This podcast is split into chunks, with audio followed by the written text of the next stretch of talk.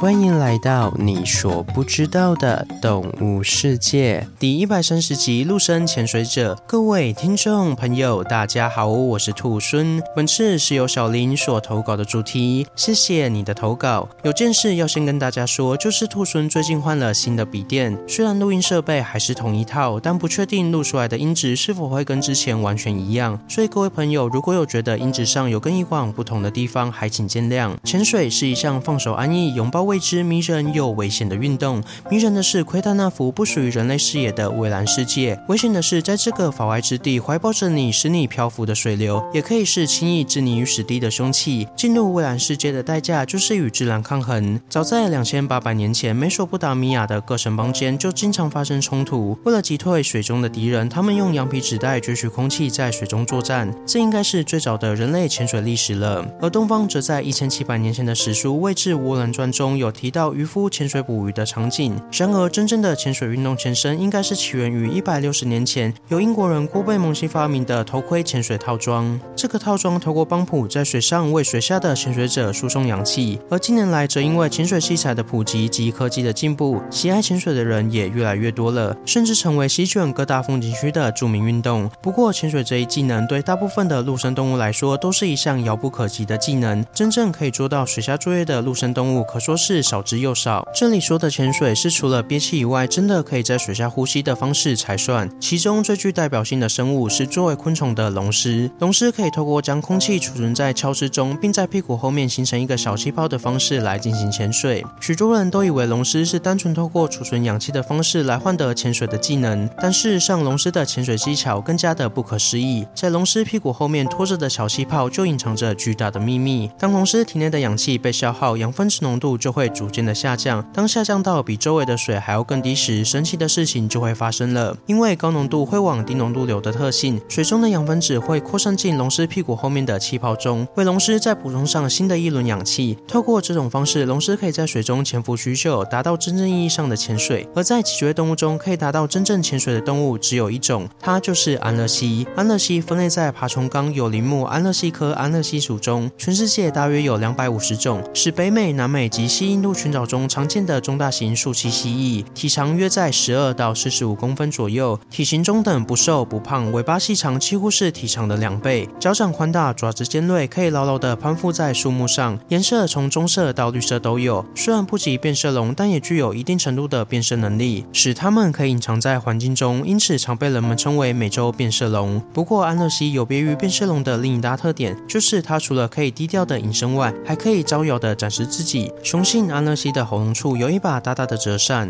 这把折扇依据种类及区域的不同，有不同的颜色，有的是亮丽的黄色，有的是鲜艳的红色，也有的是俏皮的粉红色。这些醒目的颜色，除了在求偶时可以发挥重要的作用外，也可以在威吓敌人时起到虚张声势的作用。试想一下，利用隐身能力与环境融为一体的安乐西突然打开它鲜艳的喉扇，对方一定会吓一大跳吧？不过，更令所有人吓一大跳的是安乐西的潜水技能。早在二零零九年，在美洲进行的野外调查。学者们就曾目睹安乐蜥怪异的跳水行为。一开始，研究人员以为它们只是一种很会憋气的蜥蜴而已，并没有给它太多的关注。直到后来，有一位专门研究爬行动物的动物学家听闻这里有一种会跳水的奇怪蜥蜴后，便闻讯而来。起初，他只是想拍摄并记录这种奇怪的行为，但是万万没想到，这只蜥蜴在跳水后就在水中待了十五分钟。这分明不是憋气可以做到的时间吧？满怀疑问的动物学家就将蜥蜴跳水的方式用慢动作播放。结果发现，安乐蜥的鼻子前端在跳水前竟然有一个小气泡产生，而且在水底的十五分钟，它似乎就是利用这个气泡在呼吸。这种将空气带入水中的行为，在脊椎陆生动物中可说是前所未有的。于是，在经过多年仔细研究与收集资料后，二零二一年，研究人员发表了他们的研究成果。研究团队将安乐蜥的特殊呼吸法称为在呼吸，原理是安乐蜥在跳进水中的那一刻会瞬间吐气，吐出的气泡会在在水中形成小泡泡，接着再用。它鼻子前方有阻水能力的鳞片，将气泡固定在鼻梢上。如此一来，它就会有一个小型的氧气瓶。而安乐蜥在水下活动的时间取决于氧气瓶的大小。如果在含氧量低的水域中，这些气泡就会因为氧气被消耗殆尽而逐渐的变小。不过，在含氧量高的水域中，这些气泡可以像前面说的龙虱一样，透过扩散来获得水中的氧气，进而延长安乐蜥在水中的时间。此外，有趣的是，安乐蜥潜到水中那么久，到底是要做什么呢？是为了要躲避天敌，还是吃些小鱼呢？这点就有待后续的研究了。好了，今天的故事就分享到这边喽。对安乐西有什么其他想法，欢迎在底下留言。如果喜欢我的节目，也欢迎追踪订阅及分享给身边对动物自然有兴趣的朋友吧。最后，想要鼓励兔孙的话，可以到 Apple Podcast 上给兔孙五星评价，或是点开赞助页面给兔孙小额的回馈。回馈的金额一部分也会捐给动物相关的福利机构。这样一来，除了可以给兔孙鼓励外，还可以做善事。那我是兔猻，我们下次见，拜拜。下集预告：月之黑兽。